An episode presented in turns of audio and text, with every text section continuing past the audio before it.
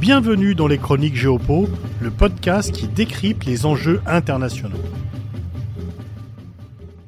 Au début de l'année, Xi Jinping était en grande difficulté politique du fait de la contestation par la population chinoise de sa politique zéro Covid.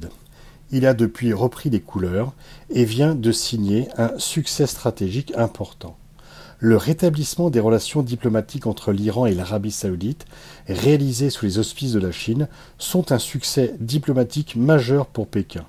Riyad et Téhéran ont accepté de revenir sur une rupture survenue en 2016. C'est une bonne nouvelle pour Téhéran, dont le régime est en proie à une très forte contestation sur le plan interne et se trouve de plus en plus isolé sur la scène internationale. Mais c'est également une bonne nouvelle pour l'Arabie saoudite, qui montre qu'elle peut agir de façon indépendante de Washington sur le plan diplomatique.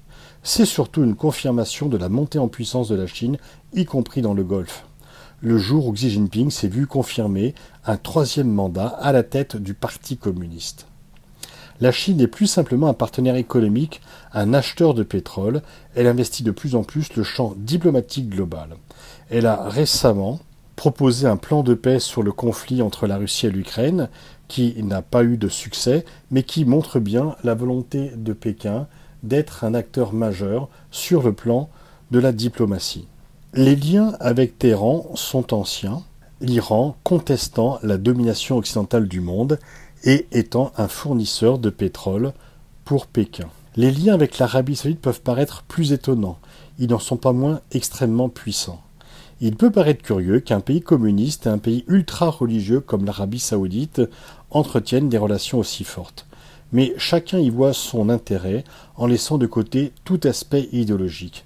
C'est une relation de pur intérêt, parfaitement transactionnelle la Chine, mais pas plus l'Arabie saoudite, ne fait dépendre d'accords politiques ou de vues communes la vigueur des relations qu'ils entretiennent.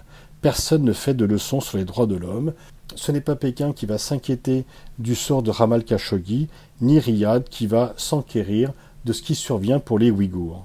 Chacun voit dans le développement de leurs relations une façon de développer leur marge de manœuvre.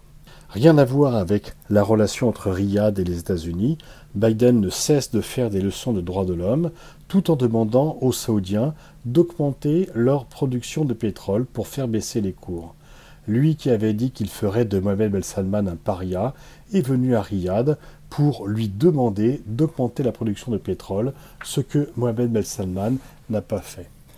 De point de vue de Riyad, les Américains passent pour des donneurs de leçons qui ne peuvent pas garantir leur sécurité ils ont été impuissants face à une attaque de drone qui a mis en mal les installations pétrolières saoudiennes en 19 et Riyad n'a pas oublié la débâcle de Kaboul. La remontée en puissance américaine en Europe après la guerre en Ukraine ne vaut pas pour Riyad une garantie de sécurité les concernant.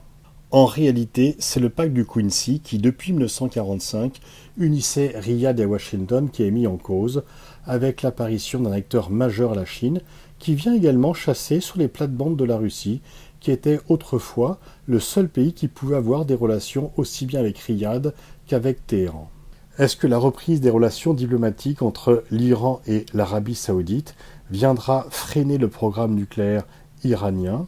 Est-ce qu'il viendra freiner l'interventionnisme iranien en Irak ou celui au Yémen, il est trop tôt pour le dire. En tous les cas, c'est un moment majeur auquel on vient d'assister. C'est un signal supplémentaire de la baisse d'influence des États-Unis dans les affaires mondiales. Les Américains apparaissent comme étant extrêmement puissants et indispensables en Europe et dans le monde occidental. Ce n'est plus le cas dans le reste du monde, y compris et peut-être surtout dans le Golfe.